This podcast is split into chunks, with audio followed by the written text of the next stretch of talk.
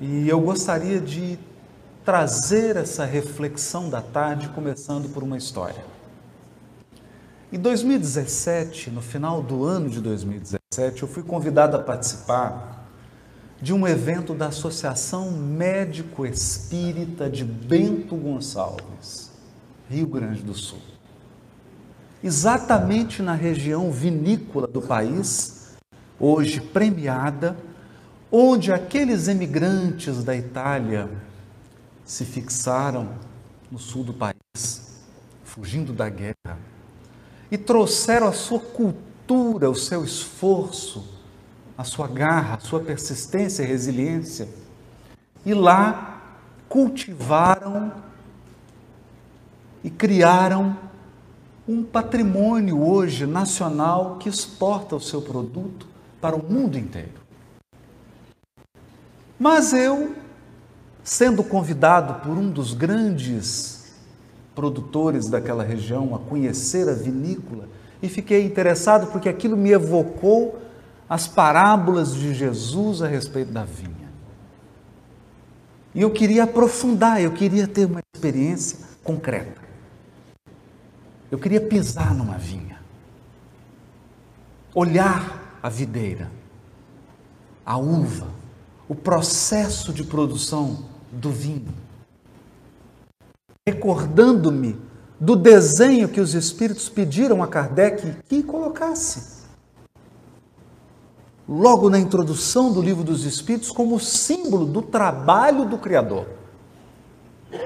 A vinha como trabalho do Criador. Deus é apresentado como a inteligência suprema a sabedoria infinita que preside a criação, que está por detrás de todos os fenômenos, a causa última, a causa primária, aquela que não só provoca acontecimentos, quanto permite acontecimentos mas também o amor infinito que sustenta a criação. O amor que permite que a criação se mantenha ao longo do tempo em equilíbrio. E como Cristo compara esse trabalho do Criador ao trabalho de um viticultor, aquilo me tocou e eu fui para a vinha. Andei por ela e a mim me pareceu, na ignorância de quem nunca lidou com o fenômeno, que a natureza é uma sucessão de fatos de renovação. Então a planta cresce, galhos novos surgem, brotos, folhas, flores, frutos, os frutos são colhidos e o processo se repete. E todo ano o processo se repete. Todo ano. É o poder de renovação da natureza, que por si só já é uma lição grandiosa. A natureza está em constante renovação. Ela revela um poder inerente a cada um de nós o poder de regenerar, de cicatrizar. Eu não sei a dor e o problema que você está enfrentando nesse momento. Mas como você é parte da criação divina, eu tenho absoluta convicção de que você está dotado dessa força incomensurável de regeneração e renovação.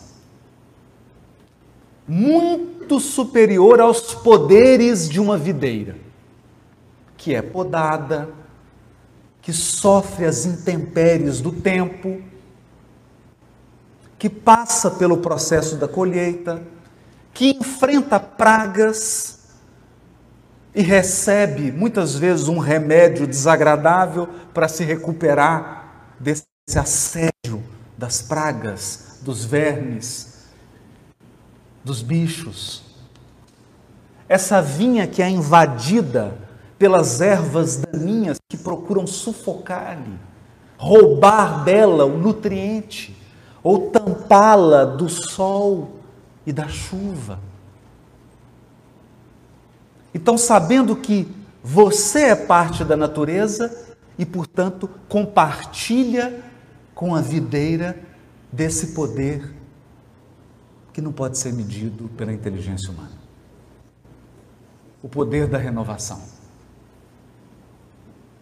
Mas no primeiro olhar eu imaginei que aquilo era uma sucessão e que ela se renovava e que ela se renovava e aquele processo se repetia. Veio em mim, veio em minha mente o ditado chinês: Nunca as mesmas flores, mas sempre a primavera. Espiritualistas do passado olharam para esse fenômeno e compreenderam que a natureza é um permanente processo de mudança, mas só viram a mudança. Só viram o fenômeno cíclico que se repetia. E deram diversos nomes a isso: mutação, impermanência, transição sem fim, não foram capazes de captar o elemento por detrás do processo de transformação. O elemento definidor que está por trás de toda essa mudança que nós observamos na natureza. E é fato. Você olha os ninhos dos pássaros, olha a morte, olha um animal se alimentando do outro, as plantas que crescem e murcham, o rio que está sempre correndo. E um, a um primeiro olhar, isso nos parece uma mudança sem fim, que sai de lugar nenhum e vai para lugar nenhum. E eu olhei para aquela vinha com esse pensamento ingênuo. Posso dizer ingênuo porque eu estou falando de mim. Ingênuo. E então aquele enólogo, jovem, formado nas maiores escolas da Argentina, espírita, me disse algo provocativo eu andava pelas vinhas, olhava e comecei a me entusiasmar com aquilo e lembrando e vivendo a experiência prática, objetiva da vinha. Vendo os trabalhadores acordarem 5 horas da manhã e cuidarem daquele plantio. Ele me disse assim: Você sabia que a vinha reencarna. Eu falei, você está de brincadeira. Não é possível que você tomou vinho tão cedo assim. Senhora, nós acabamos de tomar café. Vinha reencarna? Que história é essa? A vinha reencarna. Como assim? Vou te dar um exemplo. Você está olhando para essa videira, não está? Que está dando uva. Mas você não olhou para a raiz. O processo de cultivo da videira é assim. Ela cresce, os galhos, os cachos, a gente colhe e corta. Porque se a videira não for podada, ela perde vitalidade. Falei, eu estou lembrando de uma questão do livro dos Espíritos. Virou estudo de doutrina espírita na vinha. Tudo a ver. mas sem vinho, fiquem tranquilos. Era cedo, era de manhã. Quando Kardec pergunta sobre a encarnação e os espíritos dizem: é necessário passar pelas vicissitudes da vida corporal. Vicissitudes da vida corporal.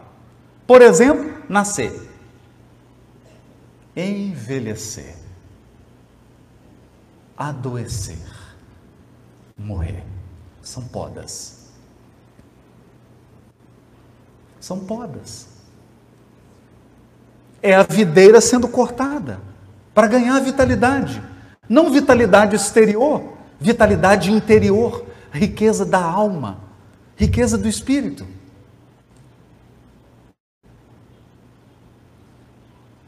E mal sabia eu que eu receberia uma poda esse ano.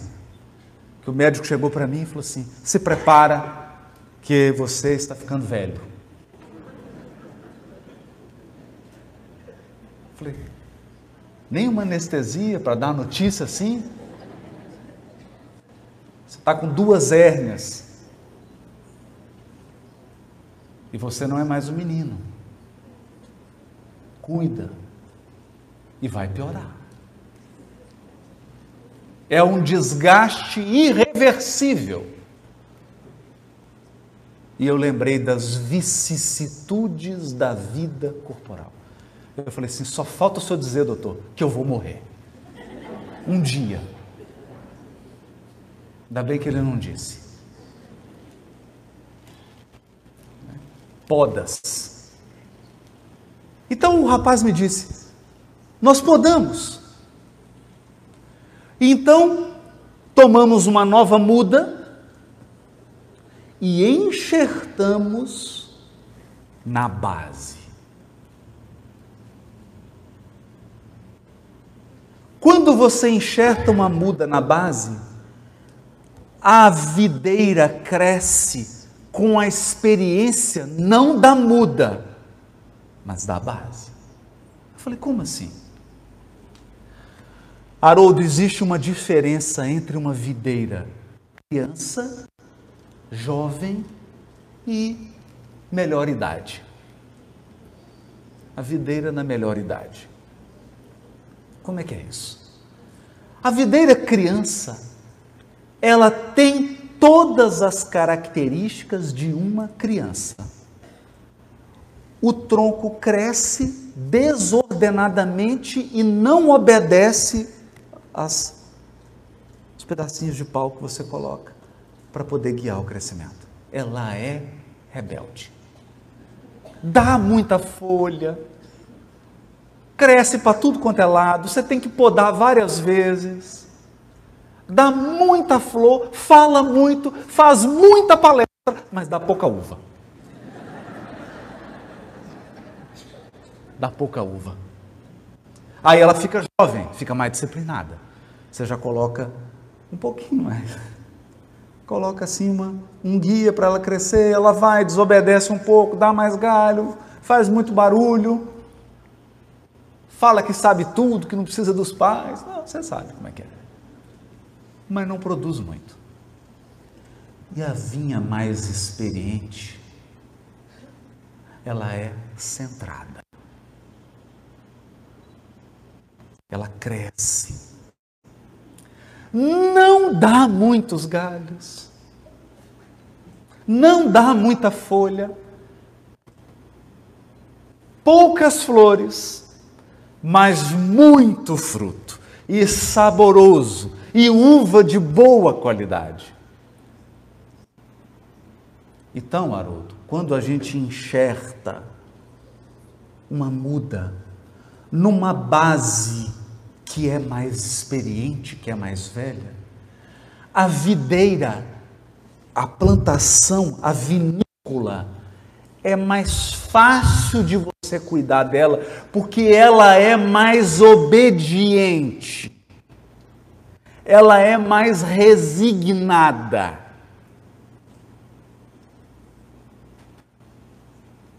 Ela responde melhor aos cuidados do viticultor. E é por isso que é impossível nós aqui no Brasil competirmos com uma vinha na França, na Itália, porque uma vinha na França tem 400, 500 anos. A nossa vinha tem 80, 90, no máximo 100 anos.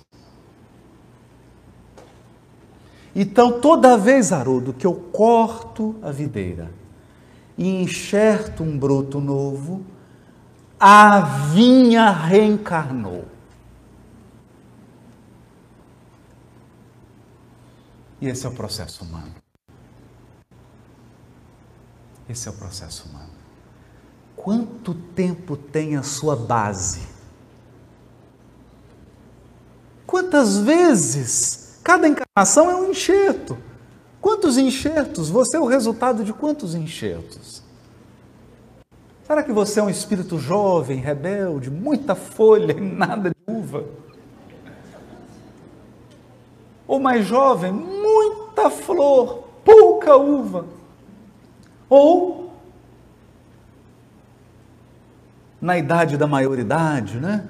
Muita uva, mas não tão boas. Ou você já é uma, uma videira experimentada? Dá uvas de qualidade.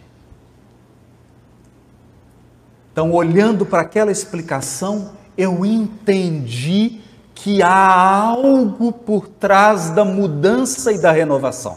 É claro. E olha o poder de renovação de uma videira. Você corta ela e ela cresce. Repara isso. Você corta, deixa só um toco, e ela volta a crescer, dar galhos, flores e frutos. E quanto mais você poda, mais vitalidade ela apresenta. É fascinante. Isso é extraordinário. Mas há um elemento por trás disso propósito. Toda renovação, toda transformação da natureza, tudo está conduzido por um propósito divino. Então, nada muda simplesmente por mudar. Essa é a grande lição da doutrina espírita. As coisas mudam para progredir. Nascer, morrer, renascer, ainda progredir sempre. Tal é a lei. Progredir sempre. Sempre. Então não é uma mudança caótica sem direção, não é uma mudança pelo simples fato de mudar. Não imagine que o universo está mudando a cada segundo simplesmente porque Deus gosta de mudar a tela de descanso do computador dele. Tudo evolui, tudo cresce, tudo se aprimora sob as vistas sábias e amorosas do Criador. O Criador é o olhar, é o olhar de cuidado, é o olhar que corrige, é o olhar que educa, é o olhar que direciona a criação infinita. Infinita. Por isso, o símbolo da introdução de O Livro dos Espíritos coloca um desenho no prolegômenos, na introdução do Livro dos Espíritos. O desenho é uma cepa, um galho da videira. E os Espíritos respondem: Eis aí o trabalho do Criador. O vinho é o Espírito. Que, aliás, não é uma metáfora. Quando Kardec indaga aos espíritos superiores, o espírito tem forma? Tem uma forma definida? Ou ele é uma fumaça? Uhum. Os Espíritos dizem, para vós não, para nós sim. Para vós não parece, para nós tem. A forma de uma chama, de um fogo. Intrigante. E Kardec pergunta: tem cor? Tem.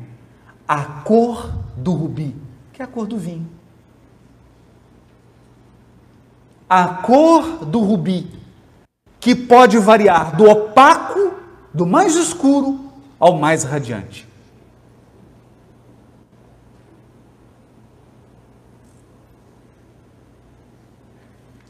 E ele diz: o bago, as folhas, é o corpo.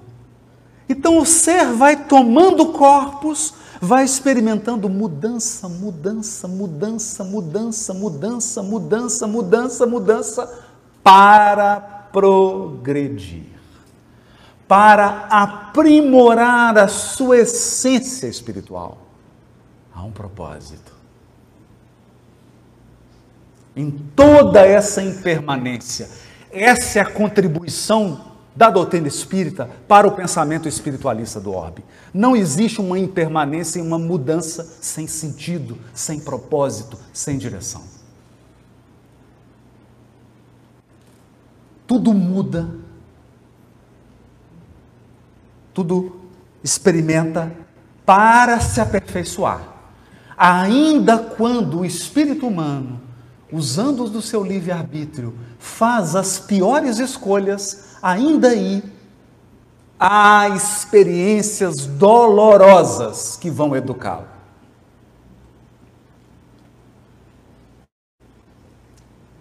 Experiências não muito fáceis, não muito simples, que vão contribuir para a sua sabedoria. Porque se tem nós precisamos mudar a imagem de espírito puro. Geralmente a gente imagina que o espírito puro é de cristal.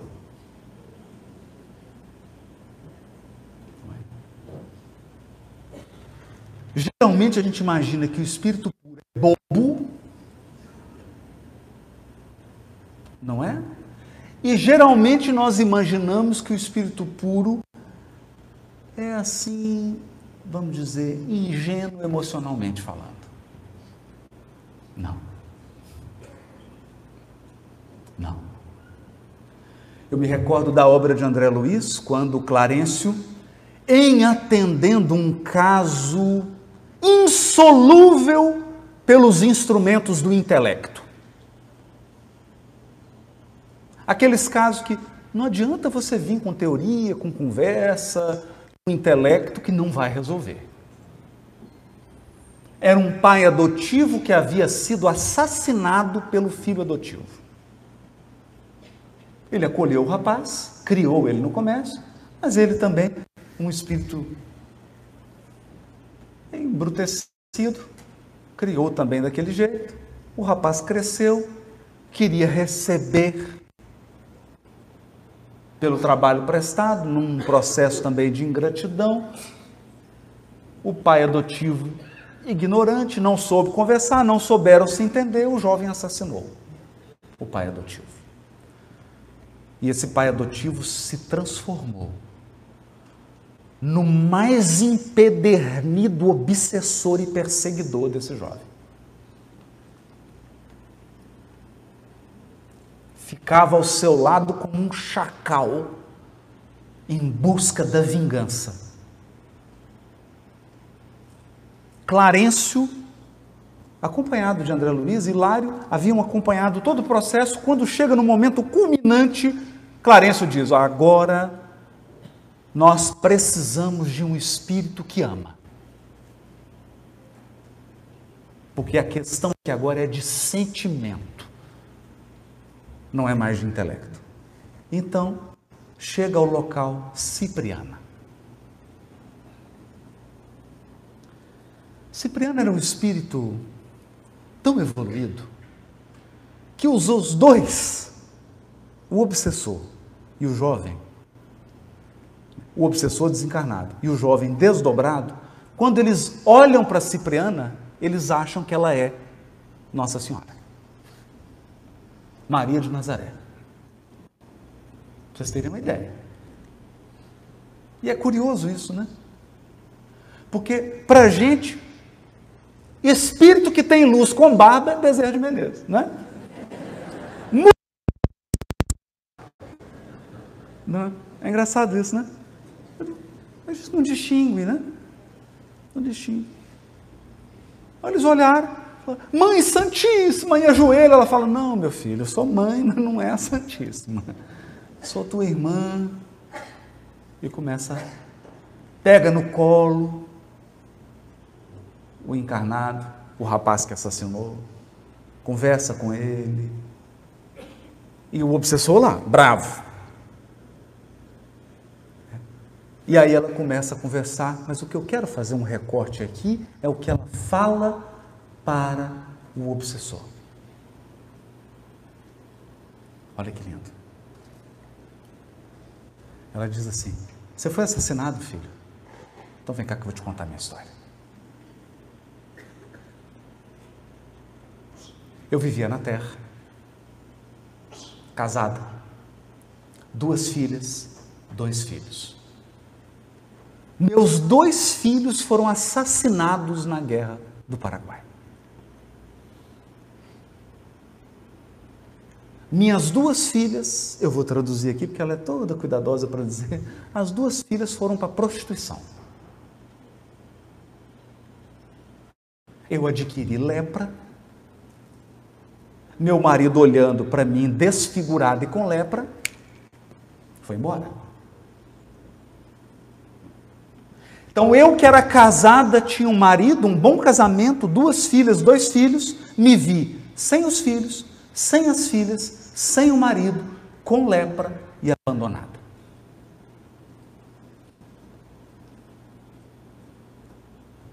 Olha isso. E ali ela estava dizendo para ele assim: qual que é a mensagem aqui? Eu vou traduzir, porque a linguagem da Cipriana é tão sutil que ele não entende, né? Então eu vou descer um pouco a linguagem. Eu vou falar assim na linguagem do umbral, que aí todo mundo entende. Ok? O que, que a Cipriana diz para ele? Você está querendo falar sofrimento comigo, filho? Você está querendo falar de sofrimento comigo? Tem 20 anos você está perseguindo ele porque ele te assassinou? Condenando ele um filho ingrato, violento, que assassina o próprio pai, mas você se transformou em quê nesses 20 anos? Num bicho. Você se esconde por trás da sua postura de vítima e se transforma num agressor pior do que o seu, como muitos fazem. Se escondem por trás da situação de vítima e se tornam piores do que os próprios algozes. Aí o obsessor estava até tremendo, né? Ela chamou a atenção. Puxou a orelha. E disse para ele: Sofrimento? Deixa eu te contar a minha história. Eu sei o que é sofrimento. Eu sei o que é passar por todas as vicissitudes da vida corporal.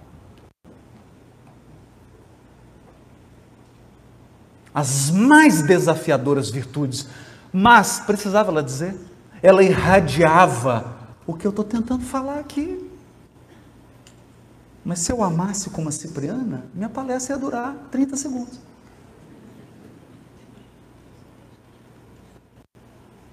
O que ela dizia para ele? Olha para o poder renovador de Deus que existe em mim, filho. Olha. Passei por tudo isso, olha para mim. E você está dizendo que você não pode passar. Você está me dizendo que parou porque foi ferido. Que não há mais caminho depois que nós somos feridos. É isso que você está tentando dizer?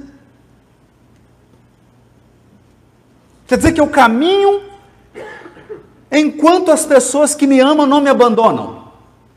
Porque se elas me abandonarem, eu não tenho mais força para prosseguir. É isso. Eu faço bem enquanto sou aplaudido, mas se eu recebo críticas, se eu sou perseguido, se eu sou caluniado, se eu sou difamado, eu não vou fazer mais o bem.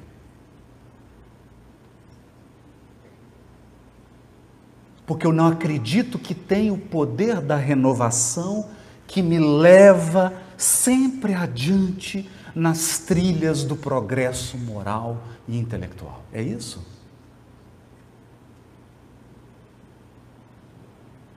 Então desarmou o obsessor, não com palavras, mas com a força da vida dela e com o amor dela. Então ela abraça o obsessor, ela toma ele, e é impressionante porque André Luiz faz questão de frisar isso. Cipriana toma esse obsessor no colo.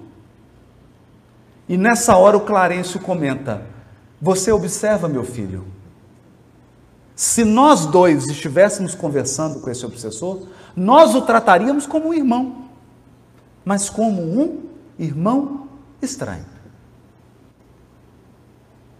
Cipriana o trata como se ele fosse um filho de sangue, como se ele tivesse sido gerado no ventre dela. Essa é a diferença, André Luiz. Essa é a diferença.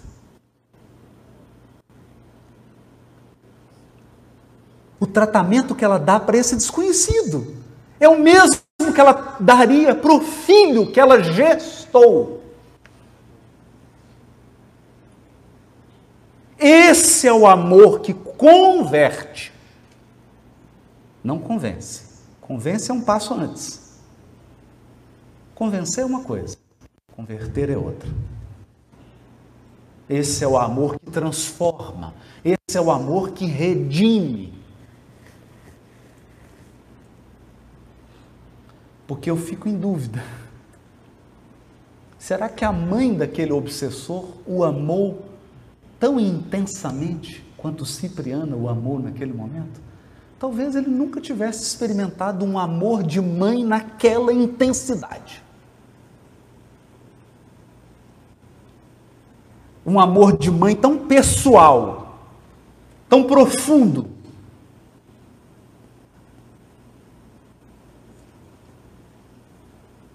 Ele cede e acompanha Cipriano.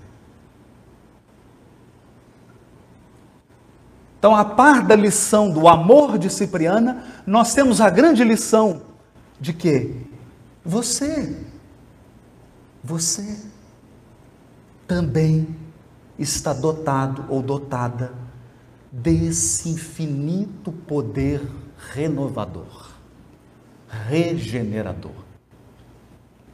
Eu não sei que poda você está sofrendo agora. Eu não sei. O que está sendo cortado na sua vida?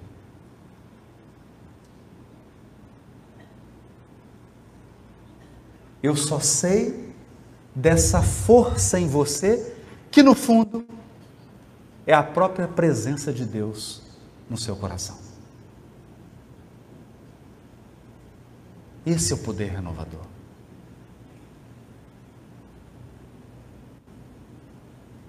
Isso é tão sério que há um mês e meio atrás eu recebi a visita de um amigo muito querido, muito querido, um padre de Atlanta. Aliás, de Atlanta hoje, porque já passou, já passou pelo mundo inteiro. Frei Nathaniel. Eu vou reproduzir aqui a fala dele, porque ele pode falar, eu não posso. Eu só posso falar do movimento espírita. Aí eu posso falar.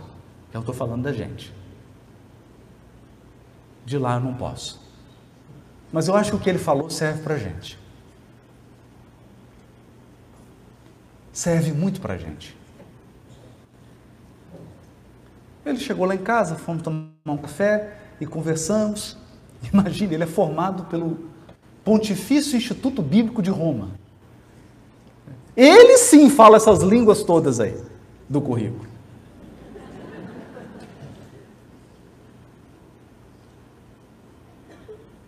E nós fomos conversar sobre a tradução.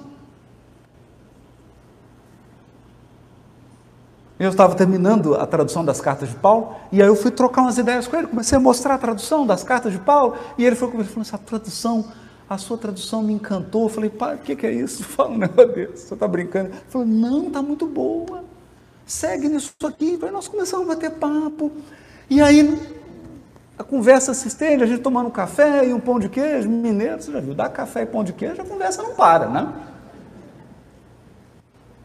Em um determinado momento da conversa, ele parou e disse assim: Nós temos um problema no cristianismo, especialmente no catolicismo. Aí eu já direitei. Eu vou ver o que, que vai dizer, né?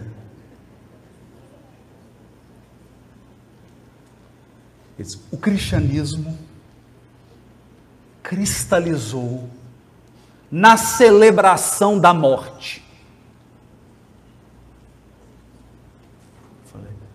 Como assim, Frei? Olha para a cerimônia, Zaroto. Olha para a cerimônia. Qual que é a imagem de Jesus que nós temos? Uma pessoa pregada numa cruz, morrendo.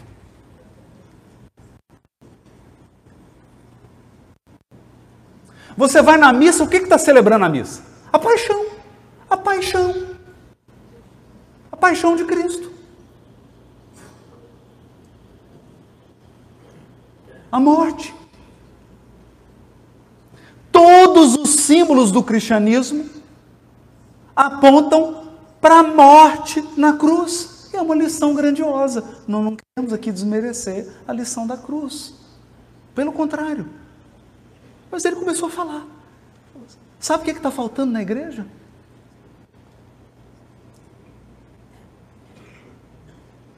Celebrar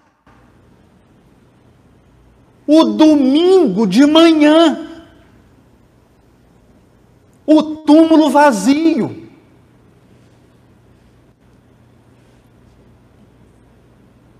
Fala isso, meu filho, para os seus amigos e amigas espíritas. Falei, pode deixar, padre, eu vou contar isso lá na próxima. É o padre que está falando, não sou eu, porque você falando não tem autoridade, mas é o padre que está pedindo para dizer isso. Nós precisamos celebrar o túmulo vazio. Celebrar a ressurreição, meu filho. O Cristo vivo.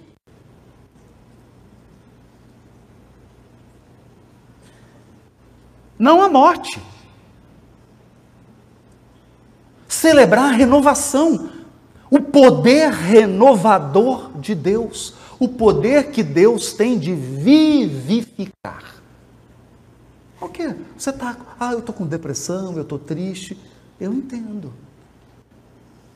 Eu sei o que você está sentindo. Ah, eu estou pensando em suicidar, estou pensando em pôr fim à minha vida. Eu entendo isso. Eu compreendo isso.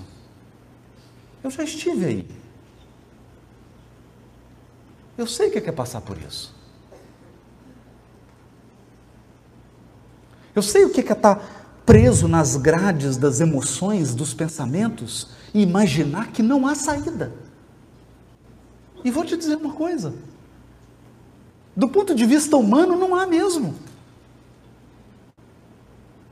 Não há mesmo.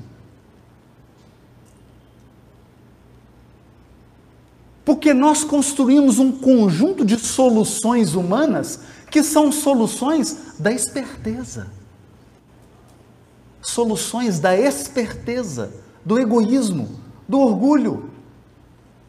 Soluções que foram nos encaminhando gradativamente para um cárcere.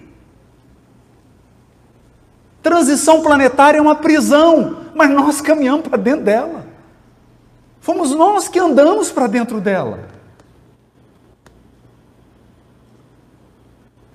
Porque a gente sempre acreditou que o nosso egoísmo ia encontrar uma saída.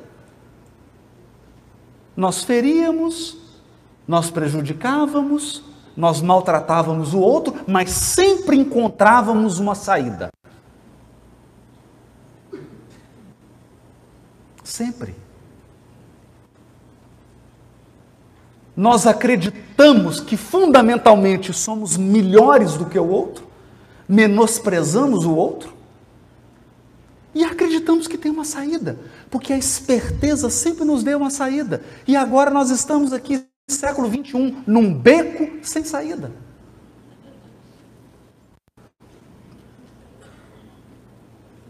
Eu sei que você está se sentindo assim, mas acredite. Deixa eu te dizer uma coisa. Não foi Jesus que removeu a pedra do templo.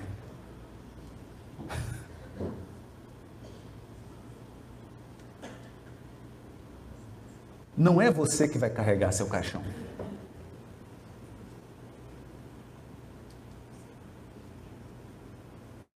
Não é você. Você acha que é você que vai carregar seu caixão?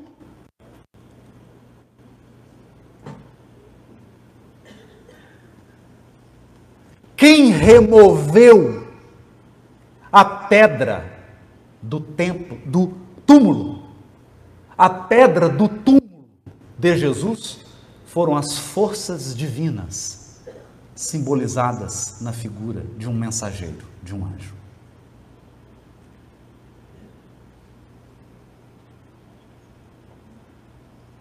É o Criador que te tira do túmulo. É Ele que revive, que dá vida.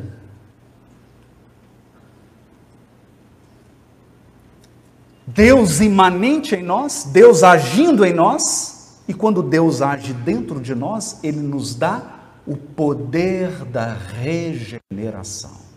O poder que a videira tem de mesmo podada, ela cresce, dá folhas, dá flores e frutos. Isso é a força de Deus em nós. Mas existe também a força de Deus transcendente.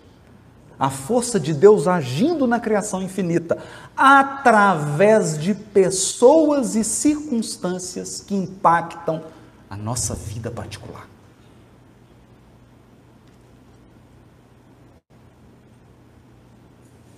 Esse, no caso desse obsessor, essa força transcendente que se materializou atendendo a determinações do próprio Criador foi Cipriana. Para você, pode ser esse seminário hoje. Pode ser o fato de estar aqui hoje. Pode ser a força que vai remover essa pedra.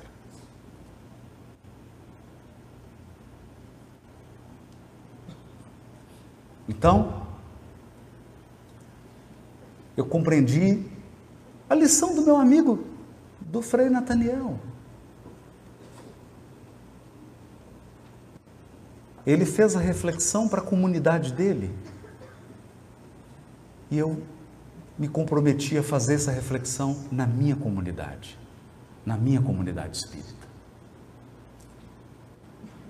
Nós falamos tanto de desencarnação e de vida no mundo espiritual.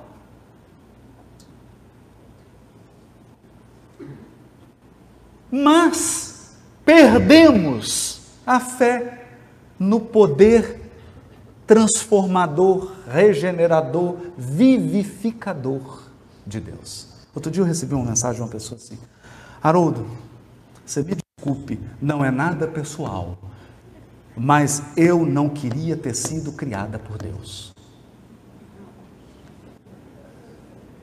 Quem te falou que eu quero viver? Quero, você não está entendendo. Vou desencarnar, eu vou ter que viver. Isso fere o meu livre-arbítrio.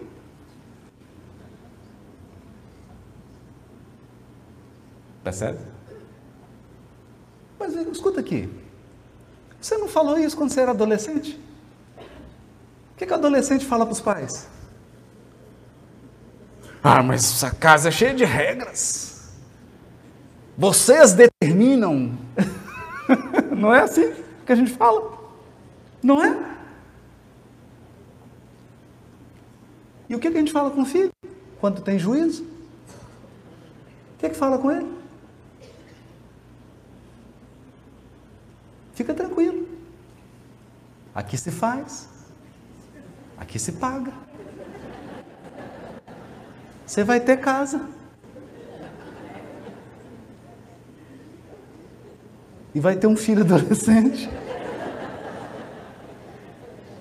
Vai chegar a conta de luz, o IPTU, material escolar, matrícula, IPVA, seguro.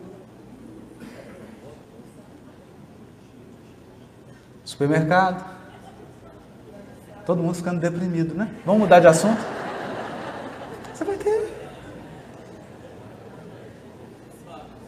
Você vai ter. Então escuta. Nós encontramos a casa paterna formada, construída.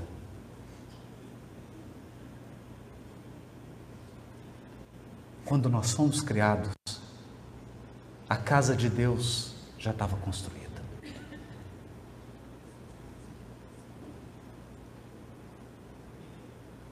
Já está formada.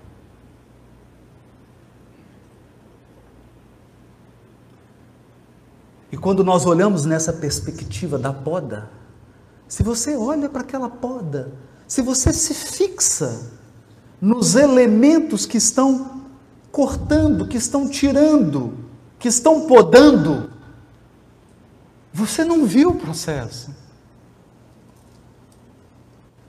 Você não está vendo o processo. Você precisa olhar o processo como um todo.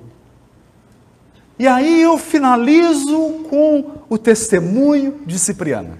Porque a gente adora uma história triste que a pessoa se faz de vítima, né?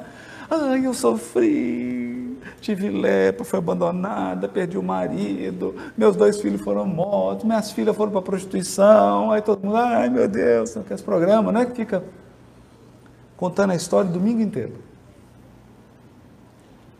Aí sabe o que a Cipriana diz? Mas quando eu cheguei aqui e eu vi o que que estava reservado para o meu espírito, as belezas da esfera espiritual onde eu vivo hoje, a luz que emana de mim e os recursos espirituais que eu tenho, eu cheguei a uma conclusão: sofri pouco.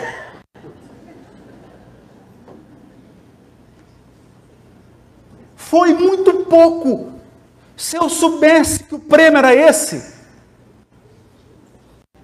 teria passado por isso mais rápido. Porque é o foco, é o foco no que é instrumento, é o foco no que é transitório e não o foco nas finalidades. Aristóteles chamava de entelerria, a finalidade última de todas as coisas.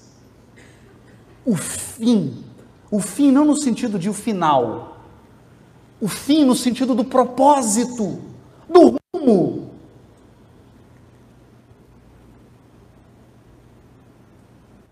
Então eu termino, quero terminar aqui adoçando a sua boca. Já imaginou você volitando, sem check-in, sem bagagem, sem conexão, sem escalas, volitando pelo mundo. em regiões do mundo espiritual onde a bondade reina. Onde não há nenhuma fofoca, nem a sua.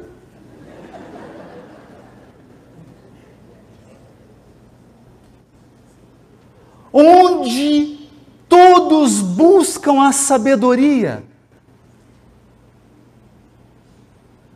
Onde todos procuram auxiliar, compreender e amparar uns aos outros, entender a situação de cada um, onde todos se perguntam: o que, eu posso te ajudar?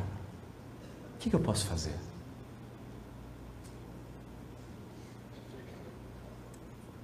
Onde não há morte, nem envelhecimento. Já imaginou isso? Precisa de botox, nem fio, nada. Nem doença. Onde os seus potenciais de espírito imortal podem então desenvolver-se sem obstáculos. E onde os seres que você ama, ama, estão ao seu lado, sem nenhuma perspectiva de separação. Esse é o propósito. Toda transformação, toda mudança é para chegar a esse resultado. Desanima não. A gente se vê lá. Muito obrigado.